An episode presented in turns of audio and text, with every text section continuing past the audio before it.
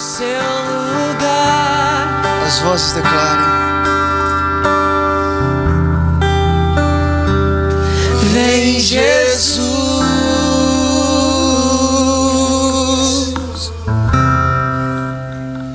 Vem dançar.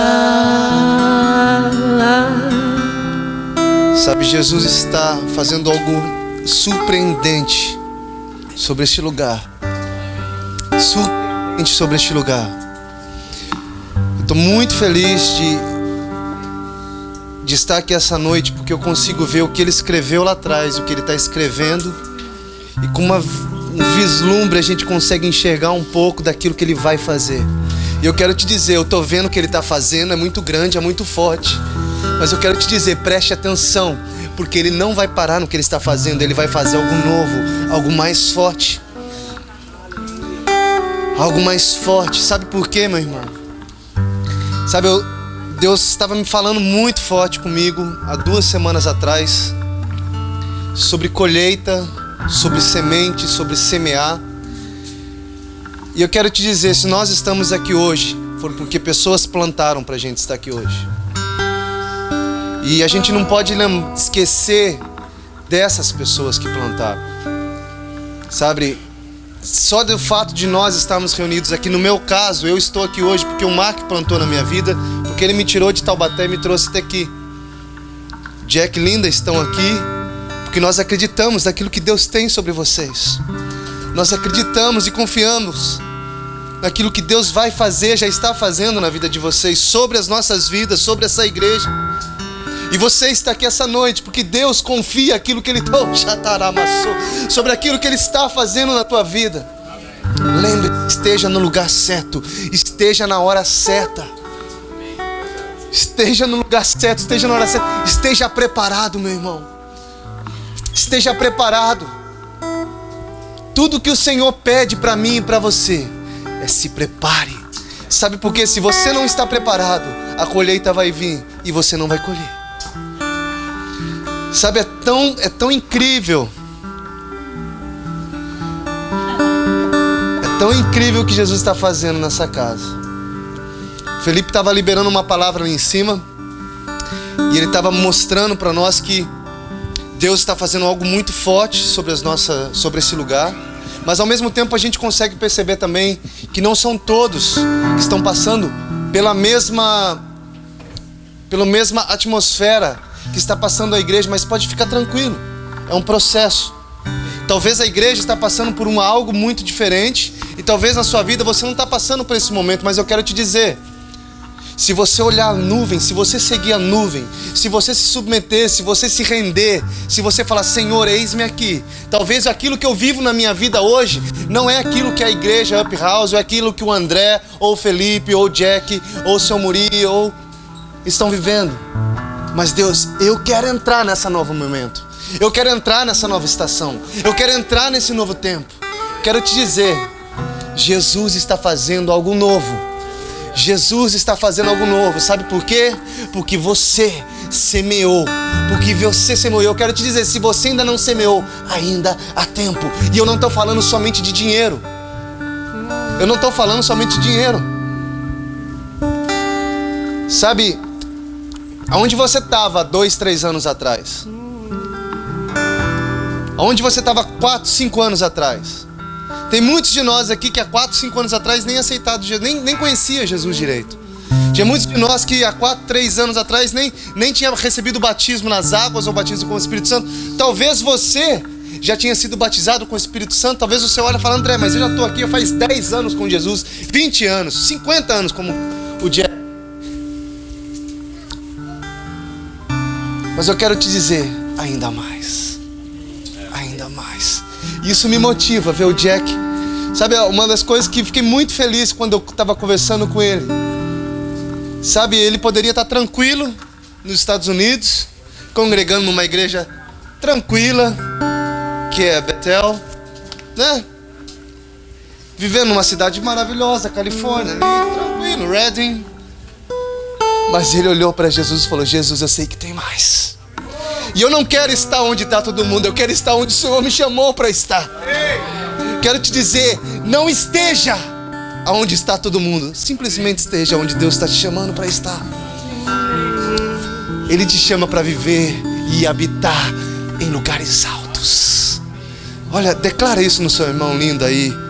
Fala para ele, Jesus te chamou para habitar em lugares altos. Eu creio isso na sua vida. Declaro isso na sua. Come on, somebody. Alguém está feliz aí? Vamos lá! Lei da semeadura e da colheita. O que é semear, gente? Quer que eu falo para você o que é semear? Semear é o que o Danilo fez na minha vida hoje.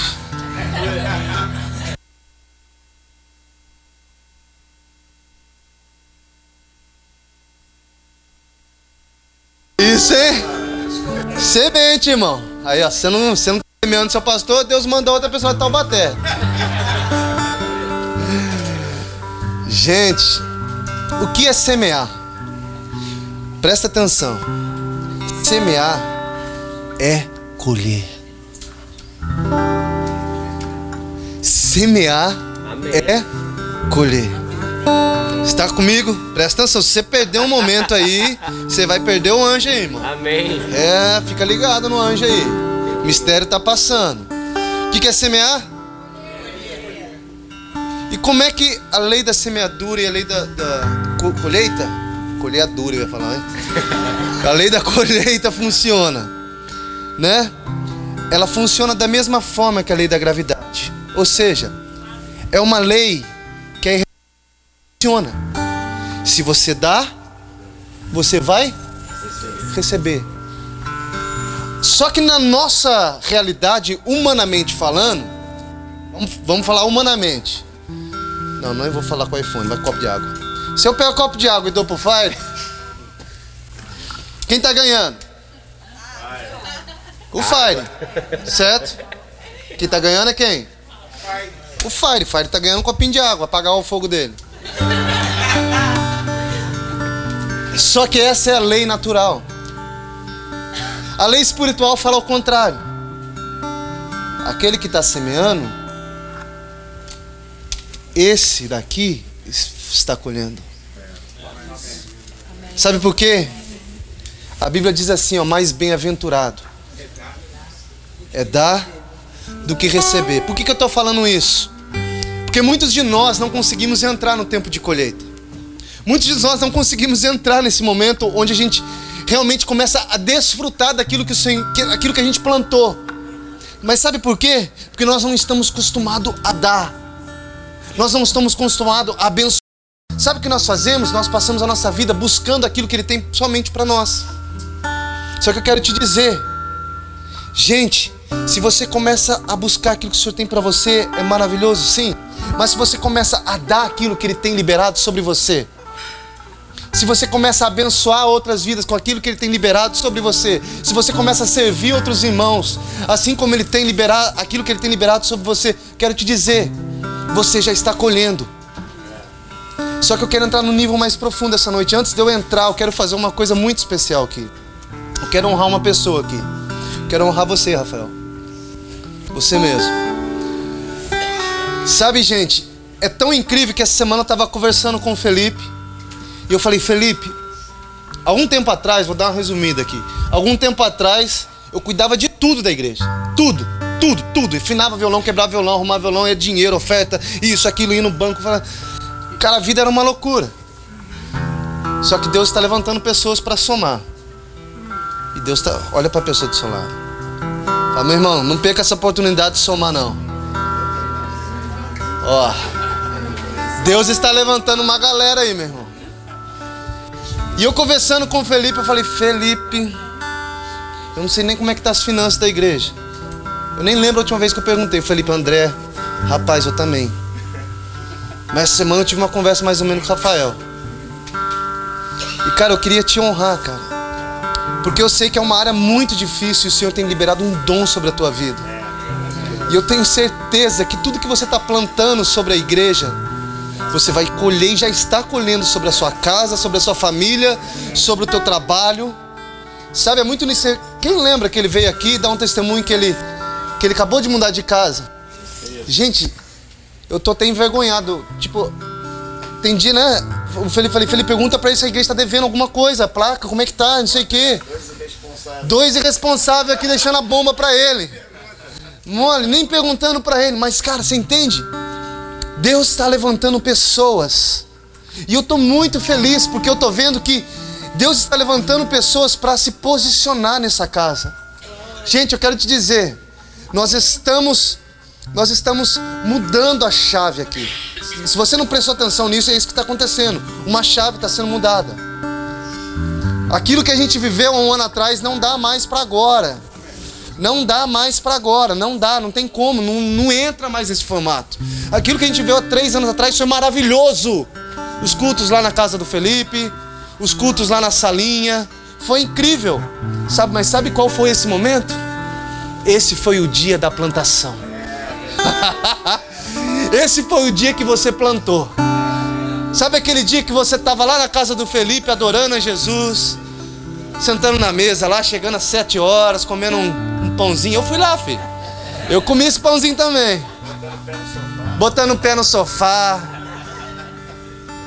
Estreando o banheirão do Felipe. É? Meu irmão, eu na casa do Felipe até hoje, eu vou lá e arrebento. Eu como, eu como. Mano, que comida. O cara é bom na cozinha, confesso. Quem, quem já comeu a comida do Felipe aí? Danilão, ó, ó, galera tudo já.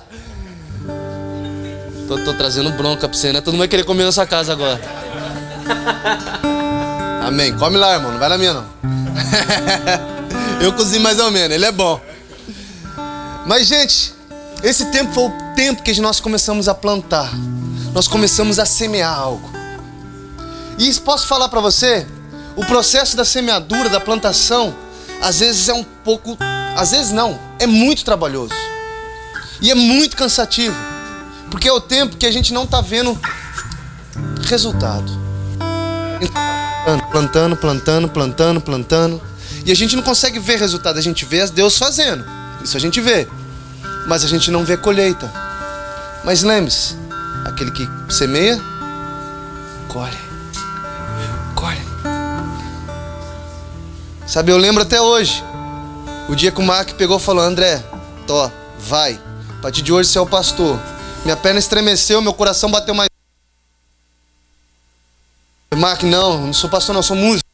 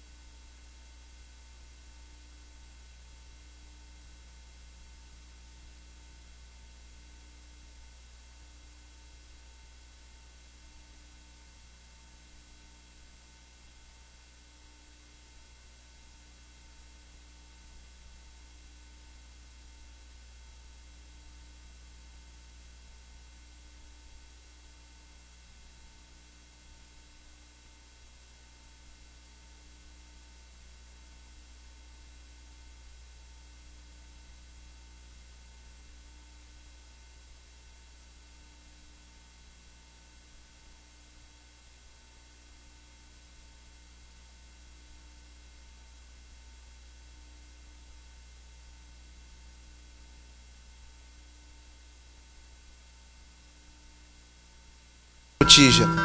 Estou colhendo uns dois gravetos para levar para casa e preparar uma refeição para mim e para o meu filho, para que comamos e depois.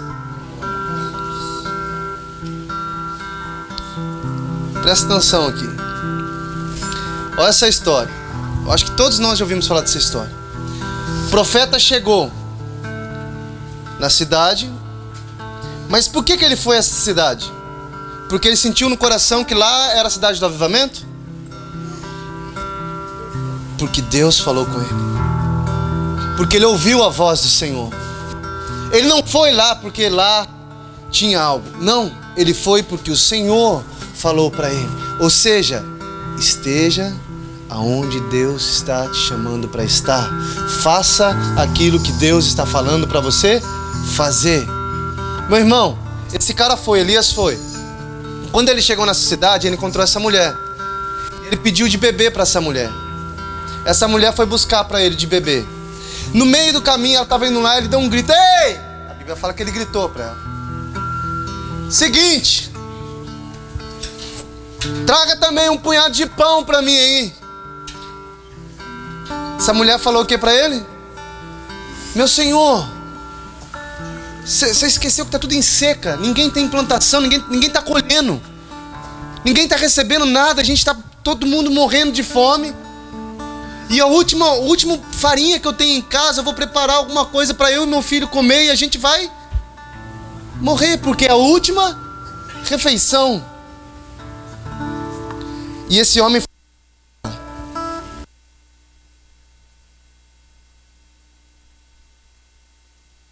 e faça o que disse. Mas primeiro, faça um pequeno bolo com o que você tem e traga para mim. E depois faça algo para você e para o seu filho. Pois assim diz o Senhor, o Deus de Israel: a farinha na vasilha não se acabará, e o azeite na botija não se secará, até o dia em que o Senhor fizer cho so chover sobre a terra. Gente, sequidão total. Eu confesso para você, se o profeta aparecesse na minha casa e pedisse a última refeição minha, ia balançar meu coração. E eu não sei se balançou o coração dessa mulher, porque ela tinha que alimentar o filho dela. Quem é mãe, quem é pai aí sabe. Imagina só. Você só tem um tequinho de, de, de, de bolo lá, bolinho de fubá. Você vai comer aquilo e vai morrer com seu filho abraçadinho, porque não tem mais comida. Aí chega o profeta e fala: Não, você não vai comer com seu filho, dá para mim e depois Deus vai abençoar a sua casa. Olhar pro profeta, você tá tirando, né, profeta? Qual é, a, qual é a sua, qual é a graça da piada? Mas aquela mulher, ela foi submissa. Meu irmão, aquilo que você planta, você colhe. Ela foi, fez. Talvez enquanto ela estava fazendo aquilo, ela estava chorando, pensando no filho dela, pensando na vida dela. Ela disse: oh, Deus, é a última refeição, era tudo que eu tinha. Mas eu vou fazer porque eu creio que o Senhor vai me abençoar. Eu creio que o Senhor vai prover. Eu creio, eu creio que o Senhor vai me sustentar. E ela entregou essa refeição para ele. Ele falou: Nada faltará na sua casa enquanto a chuva não descer, enquanto não vier novamente a estação normal. E a Bíblia continua dizendo: ela fez, foi, fez tudo o que ele disse para ela fazer, pôs na vasilha, não se acabou, e a botija não se secou, conforme a palavra que o Senhor proferia pelo profeta Elias. Ou seja, ela, no meio do momento de seca, de sequidão, não faltou farinha e não faltou azeite.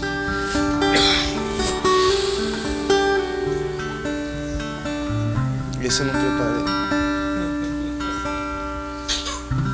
Ela no meio de sequidão.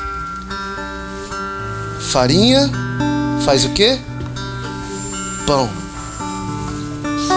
Azeite. Unção. No meio da sequidão ela estava dando unção e pão para o profeta. E no meio da sequidão, Deus não deixou faltar para ela unção palavra de Deus. Tudo que você precisa para viver, tudo que você precisa para viver, Presta atenção. Lembra quem lembra aquela passagem que Jesus estava no monte e o diabo falou o que para ele? Se tu és o filho de Deus, transforma essa pedra em está morrendo de fome, está em jejum aí. Vamos lá. E ele disse o quê? Nem só de pão vive o homem, mas de toda a palavra. Quero te dizer, você está entendendo o princípio que está acontecendo nessa história? Ela deu pão para o profeta, ela deu unção para o profeta, ela deu azeite para o profeta, e ao mesmo tempo que ela honrou o profeta, ao mesmo tempo que ela liberou sobre o profeta, o Senhor olhou para ela e falou: Na sua casa não vai faltar nada, nada. Eu quero te dizer, meu irmão, Jesus está querendo liberar essa promessa sobre as nossas vidas. Nós não somos daqueles que vai faltar, mas para não faltar nós temos que fazer o quê? Semear. Semear. Semear. É tão incrível essa história que ela continua. E ela continua no verso, vamos lá. O verso 17 diz assim: ó, Algum tempo depois, o filho dessa mulher, dona da casa, ficou o quê? Doente. Foi piorando e finalmente parou de respirar. E a mulher foi reclamar para Elias. Por que, que ela foi reclamar para Elias? Porque Elias falou para ela que Deus ia prosperar, Deus ia abençoar a vida dela. Aí ela chegou para o profeta é, Você falou que Deus não ia deixar faltar nada, você falou que Deus ia abençoar meu lar, mas aí, meu filho parou de respirar, meu filho está morrendo, e agora?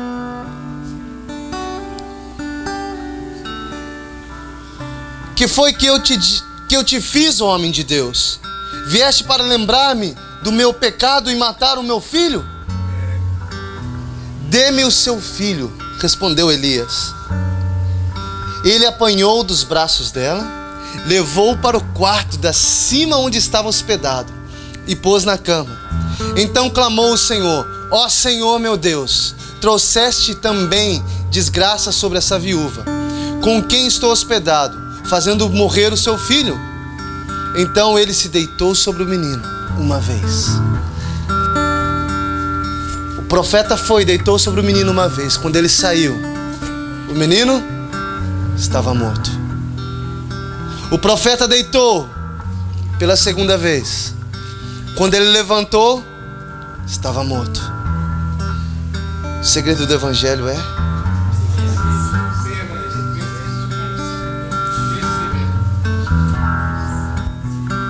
Se não for na primeira, vai ser na segunda. Se não for na segunda, vai ser na terceira. Se não for na terceira, vai ser na quarta. Se não for na quarta, vai ser na quinta. Se não for na quinta, vai ser na sexta. Eu só não vou parar de clamar enquanto o Senhor não vier e fazer aquilo que o Senhor declarou que irá fazer. O que aconteceu, meu irmão? Imagina se o camarada tivesse parado, desistido de Deus. Minha fé tá fraca hoje, não adianta. A unção não veio. Tô, tô em pecado, tô, sei lá. O Senhor não quer fazer milagre. Ele não ia ver. Mas ele estava no lugar certo, na hora certa, porque ele estava ouvindo a voz certa.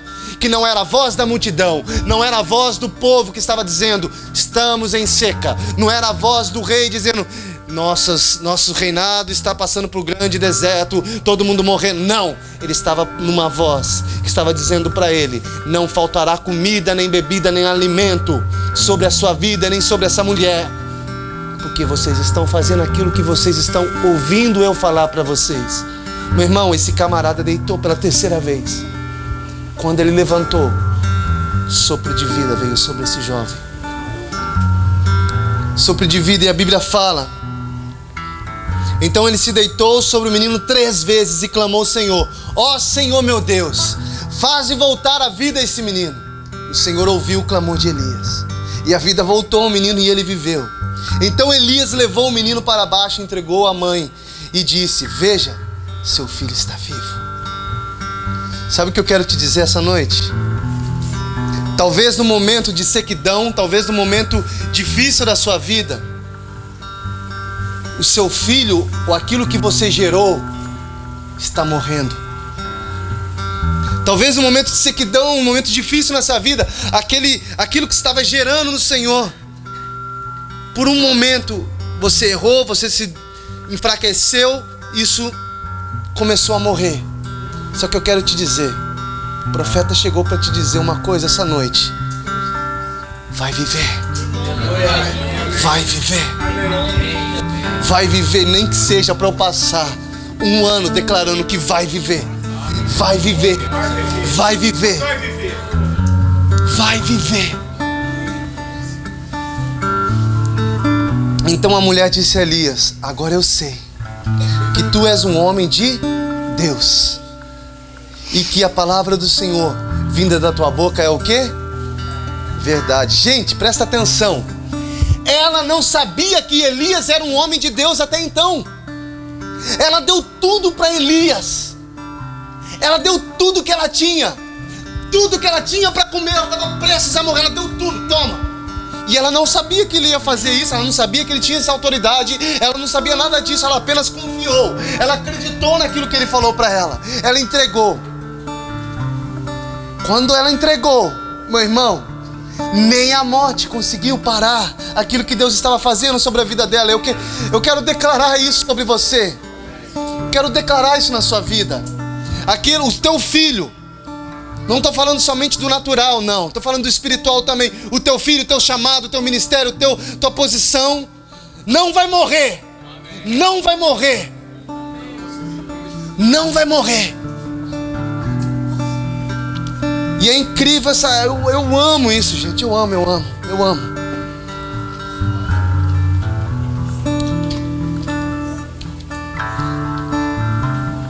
Em Gálatas 6, 7 diz assim: Não erreis, Deus não deixa escarnecer, porque todo homem que semear, tudo que o homem semear, isso também ele colherá. Efésios 6, 7: Sabendo que cada um receberá do Senhor tudo o bem que fizer, seja servo ou seja livre. Agora presta atenção, tem muitos de nós aqui, ó. Uf, isso aqui é demais. Tem muitos de nós aqui que vamos passar nossa vida na terra semeando algo. Presta atenção nisso. E você não vai ver o seu fruto nessa terra. Muitos de nós aqui vai passar semeando algo aqui nessa terra e você não vai ver o fruto aqui. Sabe por quê? Eu não estou declarando maldição na tua vida não, meu irmão. Pode ficar tranquilo. Alguns, alguns frutos você vai colher aqui. Mas alguns você não vai colher aqui. Alguns frutos que você plantar aqui tem um lugar muito melhor, muito mais especial que você vai colher. Sabe quem lembra da história de Moisés? Quem lembra da história de Moisés? Ele foi o homem que libertou o povo da onde? Do Egito. Todo mundo sabe essa história. Agora vamos lá. Quantos anos ele passou no deserto? 40. Pastor Maurício, não vale. E não dá pra brincar com a igreja, seu Maurício. 40 anos no deserto. E quanto tempo que ele tinha que ficar lá? Quantos que eram? Se ele fizesse tudo certinho. Se todo mundo fizesse certinho, quanto tempo que eles tinham que ficar lá? Agora sim, seu vai. Vamos lá, seu Muri, vai agora. Uma semana. Davi, Davi, Davi é o cara, patrão. De 40 dias, de 40 dias, ele passou 40 anos. Agora o povo flamenguista, mano.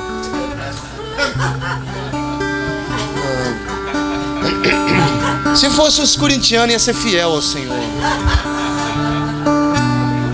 Jesus, nós somos fiéis. Nós estamos na Bíblia, nós acreditamos. Meu irmão, aquilo que era para 40 dias demorou 40 anos, mas o cara permaneceu. Agora imagina só. Puxa, cara, oh, presta atenção, já tô queimando aqui. O cara libertou o povo do Egito. Quem lembra da história? Chegou uma hora que ele estava lá, viu o mar na frente dele e falou: Nossa, ferrou. Ele olhou para trás, um exército gigante vindo para matar eles. Ele com um monte de corintiano ali do lado dele, tudo fraco. Ele olhou para o mar, olhou para a galera lá Ixi, agora Deus. Só você. Deus só falou para ele assim: bota o cajado. Bota o cajado. Mas imagina Jesus falando isso para mim. Vai, André, bota o cajado. Eu vou olhar pro mar de Ipanema. Vou olhar pra Pirral, pra galera da Pirral. Jesus, vai, André, bota o cajado. Deixa eu botar a guitarra, Jesus. Bota o cajado. Meu irmão, que aquele homem. Eu não sei se ele imaginou que aquilo ia abrir. Eu não sei se ele tinha fé que aquilo ia abrir. Só sei que ele só obedeceu. Ele obedeceu, porque a Bíblia não fala, bota o cajado que abrirei. Fala, talvez fala, não se fala, não sei. Né? Falou, põe o cajado. Ele, cadê o cajado? Ah, é. Pum! Olha quem botou o cajado, meu irmão. Imagina a visão do cara. Tum! Meu irmão. Imagina só. Ele olhou pro povo. Olhou pro caminho aberto no meio do mar. Olhou pro povo de novo. Mano, eu acho que se ele não, falou em, não falava em língua daí, falou na hora. Labachuriá, labacei. Meu irmão, não tem como, cara. Imagina o negócio aberto ali. Sei lá, tô, tô dando minha opinião aqui. Não tá na Bíblia não, mas tô dando minha opinião. Aí ele levou o povo, conduziu o povo. Aí você lembra, né? Teve as pragas. Teve isso. Teve... Foi uma luta para esse cara tirar o povo do Egito. Foi uma luta para ele tirar o povo do Egito. Foi uma luta. Eu só tô resumindo aqui. Aí ele com o povo passou. Agora imagina ele o povo passando naquele muro de mar em volta. Imagina você passando assim, ó. Caminhando eu vou para caramba. Caminhando eu. Daqui a você vê um tubarão passando aqui do seu lado. Aqui. Você, você vira baleias do outro lado. Xeterebadá. Vamos logo, galera. Eu já sei. Meu irmão, fosse eu ali, a hora que eu vi esse negócio, eu falei, no 3, vai, vai. Você é doido, mano. Eu ia sair no pinote. Eu tenho medo, mano. Eu tenho medo de. Nossa, você é doido. Imagina uma. Como é que é? Água. Água raia passando. Uma água raia não. Uma raia passando. Água. Água raia, água viva com. Imagina só, olhando assim pro tubarão, olhando assim pra você querendo lá. E você ali.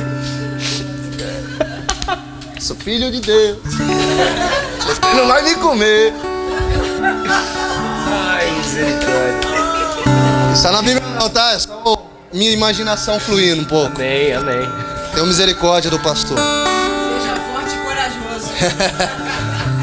Agora você atravessa, você chega do outro lado. Aí você olha pra trás e você vê aquela galera vindo pra te matar.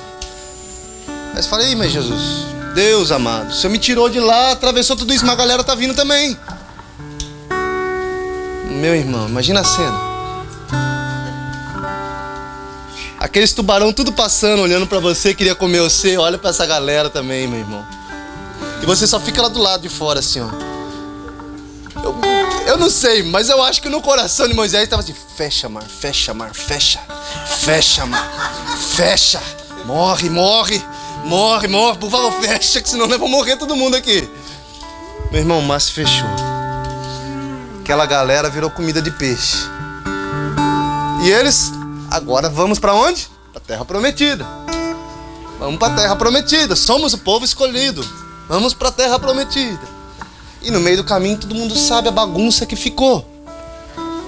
E virou um carnaval doideira tudo.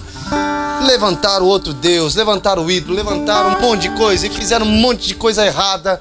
E Moisés tentando, Moisés subia no monte, descia no monte. Moisés subia no monte, descia no monte. Aí Moisés olhou para Deus, Deus, por favor, me dá os mandamentos, que senão esse povo não vai se endireitar. Bota, bota ordem aí. Bota limite aí, Deus, porque esse povo tá doido. Aí quando Moisés chega com o mandamento, a galera já tava tudo doida. Só que, cara, toda essa jornada, tudo isso, tudo isso, chegou uma hora que Moisés estava caminhando. E ele olhou de longe assim, ó. E ele não com os olhares dele falou: Não, não, não, não, não, não. Peraí, peraí, peraí, peraí. Peraí, será que é mesmo? Não, não é. 40 anos, já tô velho, já tô cansado. Será que é mesmo? Não, não é. Aí ele chamou uns amiguinhos. Quem que ele chamou? Vamos lá, seu Muri, quero ver se é bom então. Ah, mata, hein? Nota 10. Ele chama Josué Caleb. Dá um bisu lá pra nós. A Bíblia fala que Moisés não entrou na terra prometida, ele morreu com aquela visão. Só que eu quero te dizer, o povo, depois de 40 anos, entrou naquele local. Foi uma luta também para entrar, mas entraram. E Moisés entrou? Agora eu te pergunto: nos olhos humanos, Moisés não entrou na terra prometida. Agora, se a gente tira o foco humano e a gente coloca o foco verdadeiro, quem que entrou na terra prometida? Esse é o foco humano. O foco humano foi Josué e Caleb.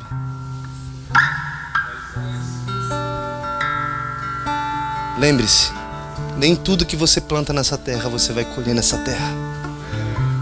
Meu irmão, Josué e Caleb estavam festejando, estamos na terra prometida. Para papai, e a galera, Ei, vamos lá. E chegou a nossa vez. Sabe onde Moisés estava?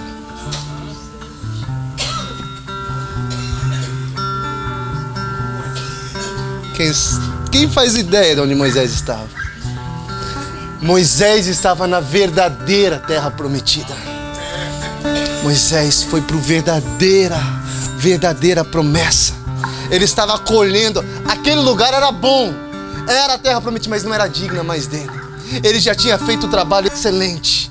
Ele merecia algo melhor, algo maior. E eu quero te dizer, existem coisas que nós vamos plantar nessa terra, assim como Moisés plantou, e nós vamos colher nos céus. Nós vamos colher nos céus. A Bíblia fala, né, sobre ah, me ajudem agora. Sobre a Não. Galardão, ô oh, Jeová. Que sou eu, Senhor Felipe. a Bíblia fala do galardão. E o galardão você vai receber onde? Lá. Galardão você vai receber lá. E é tão incrível. Tão interessante. Porque existem coisas que a gente plantou aqui que a gente nem lembra.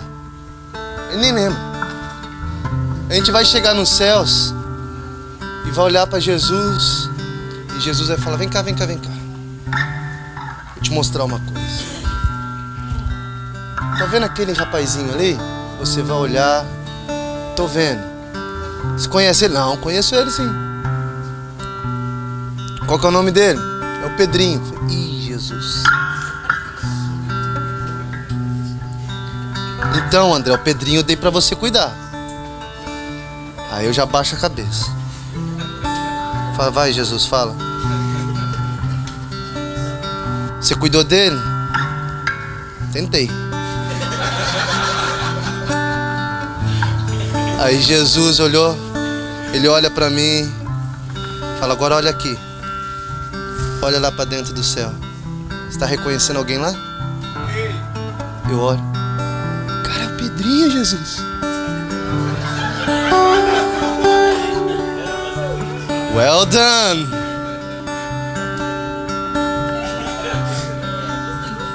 Pedrinha na, no galardão. Aí Jesus olha lá, mais um. André, vem cá.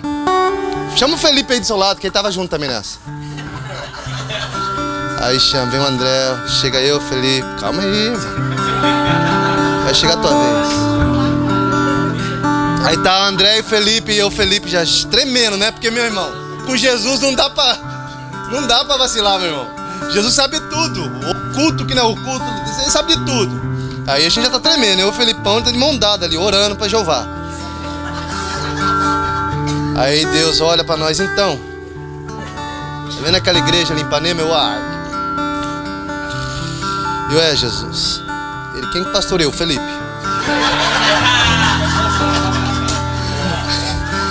Felipe pastoreou, sei de nada. Tava lá ministrando louvor, fui só ali, ó, fluindo. Só mergulhando na onda, fiz a placa ali, só tranquilo e calmo, pá. Ele, André, fica quieto que você tava lá também. Eu, tá bom, tava mesmo, tava mesmo. Tá, se o senhor tá falando, quem sou eu?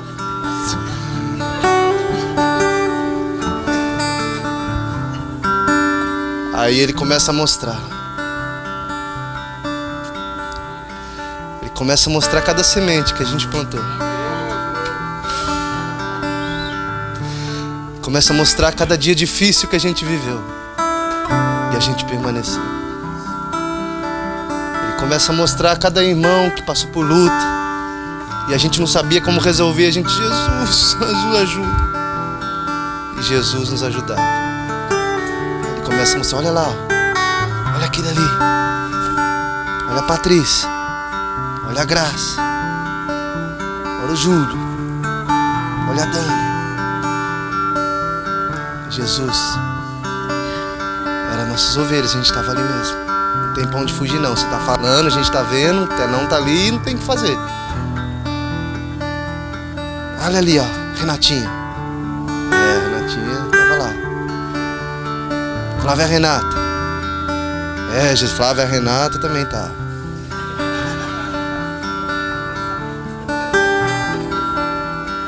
Vem aqui agora.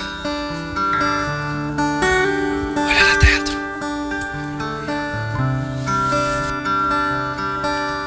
Meu irmão, quero te dizer, a nossa recompensa vai ser chegar nos céus e olhar no rosto de cada um de vocês. Talvez nós vamos reconhecer vocês.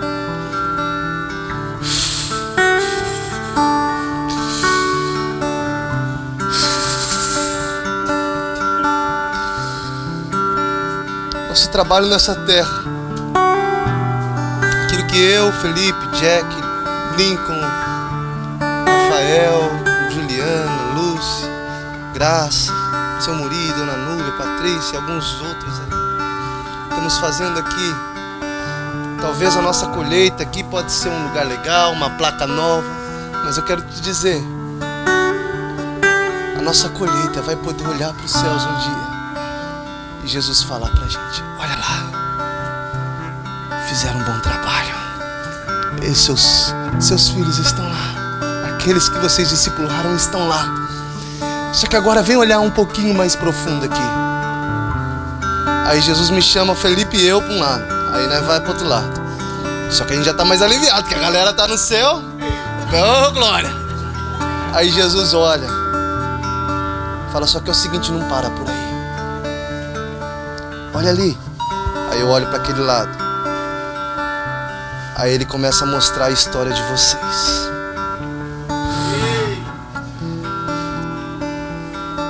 Tá vendo a Juliana ali? Sim, Jesus. Então, vocês não semearam na vida dela? Semeamos, Jesus. Foi difícil? Oxi. Olha os frutos dela. Aí eu olho os frutos de Caraca. São só dela não. São só dela não. Vocês fazem parte disso. Olha os frutos do Leonardo. Sabe, gente, eu não, tenho, não ia falar nada disso aqui. Mas eu quero te dizer que Jesus está nos ensinando a semear frutos que a gente vai ver e frutos que a gente não vai ver. Mas tudo está disponível para aqueles que se submetem. Está disponível para aqueles que se submetem. Se você não se submete, se você não se, se rende, se entrega, talvez você não realmente não vai ver nem os frutos da terra. Porque o único jeito de você ver aquilo que você está plantando, o único jeito de você ver aquilo que você está plantando, é quando você se rende ao Senhor e planta em terra fértil. Ou seja, quando você planta no lugar devido que é para plantar. Vocês estão entendendo? Vocês podem ficar de pé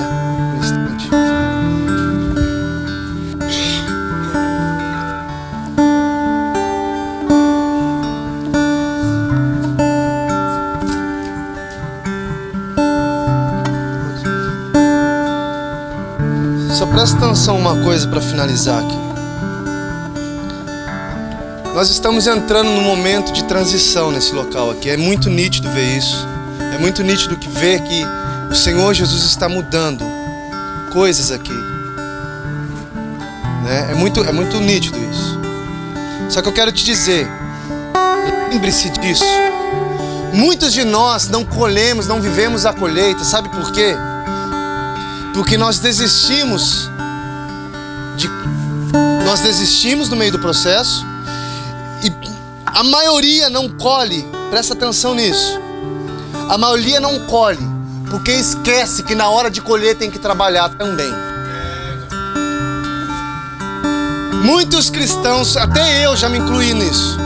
Quantas vezes eu achava que a hora da colheita é a hora de eu sentar, relaxar e vai vir tudo de mão a banana. Quero te dizer, a hora da colheita é a hora que você vai mais trabalhar, tanto mais do que na plantação. Sabe por quê? Porque você vai ter que colher com cuidado. Você vai ter que tirar com cuidado. A hora da colheita você não pode pegar de qualquer jeito. Eu quero te dizer, se você não sair para colher, meu irmão, ninguém vai colher para você. A única coisa que eu posso dizer, duas coisas podem acontecer. Se você não sai para colher, pode estragar fruto maduro, ou segundo, a outra pessoa pode vir colher no teu lugar. Agora eu quero te dizer, o tempo da colheita também é um tempo de trabalho. O tempo de colheita também é um tempo de trabalho. Não é um tempo que você vai sentar e relaxar e falar agora vai vir todas as bênçãos, eu só vou desfrutar. Não. É um tempo que você vai trabalhar, trabalhar colhendo. Eu conversando com a Lucy e a avó dela tem uma fazenda. E ela estava falando para mim como funciona o tempo de colheita lá. Ela me disse que no tempo de colheita ela não consegue nem ver os tios dela. Porque eles ficam o dia todo trabalhando, colhendo. Porque eles têm um período para colher. Sabe por que eles têm um período para colher? Porque a colheita tem um período. Se você não colhe isso no, período certo, quero te dizer, vai chegar o inverno. Você perdeu a sua colheita. Eu quero te dizer, meu irmão, nós estamos dispostos a trabalhar, a arregaçar a manga e começar a colher aquilo que Jesus está liberando sobre nós, na sua vida, na minha vida, na sua casa, no seu trabalho, em todas as esferas. Nós estamos dispostos, nós não queremos ver outra pessoa colhendo por nós, nós não queremos ver os nossos frutos se apodrecendo. Não. Nós não ralamos tantos plantando, nós não passamos tanto tempos plantando, semeando, para o nosso fruto estragar. Então quero te dizer, o reino dos céus, oh, o reino dos céus é assim, como homem que lançasse a semente na terra, e quando o fruto já está maduro, logo se lhe mete a foice, porque é chegado a ceifa. Olha o que a Bíblia está dizendo, isso está em Marcos 4, 26. O reino dos céus é assim, presta atenção. Você está entendendo comigo? Isso não é apenas um, um, uma lei natural. A Bíblia está falando que, que não é uma, uma lei normal ou espiritual qualquer. A Bíblia está dizendo que o reino dos céus é assim. O reino dos céus é assim. O reino de Deus é assim. Olha como é que é o reino de Deus. Se o homem lançasse a semente na terra, e quando o fruto já está maduro, logo ele tem que fazer o quê? Colher. Ele não pode esperar muito. Ele tem que logo colher. Logo colher. Porque já é chegada a ceifa. Eu quero declarar isso na tua vida essa noite. Quero profetizar isso sobre você e declarar com toda a fé que eu tenho. Não espere para amanhã o que você pode fazer hoje.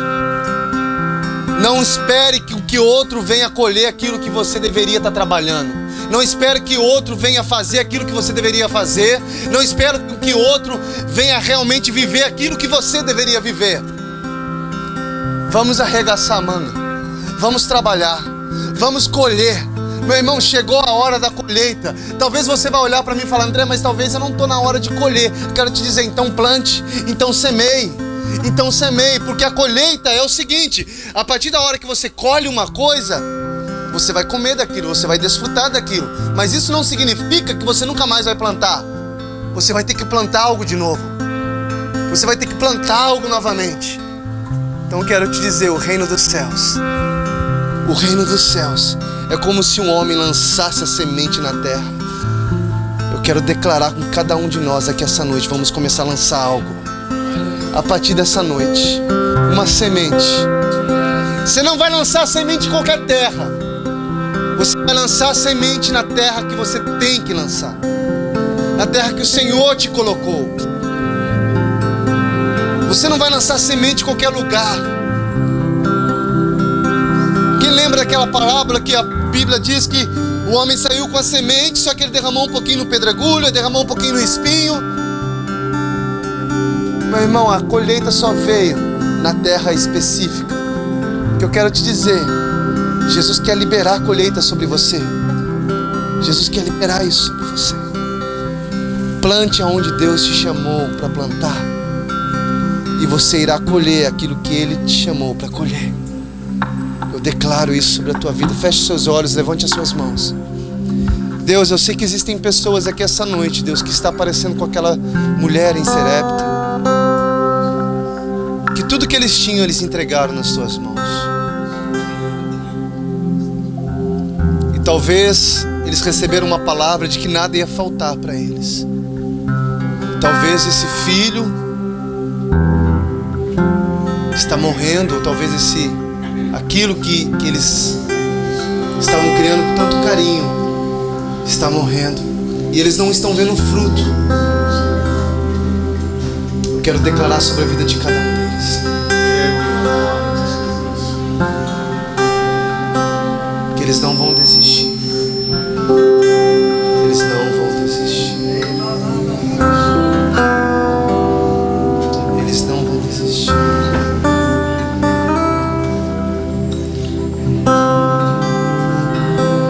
Nem que seja para deitar e orar três vezes ou quatro vezes, nós não vamos desistir. Nós vamos ver os nossos filhos ressuscitar, mesmo que esteja morto. Nós vamos ver os nossos sonhos. Nós vamos ver a nossa colheita. Talvez o tempo disse para nós que nós não iríamos colher. Mas eu quero dizer, você vai colher. Se você está no lugar certo e na hora certa, você vai colher. Você vai colher.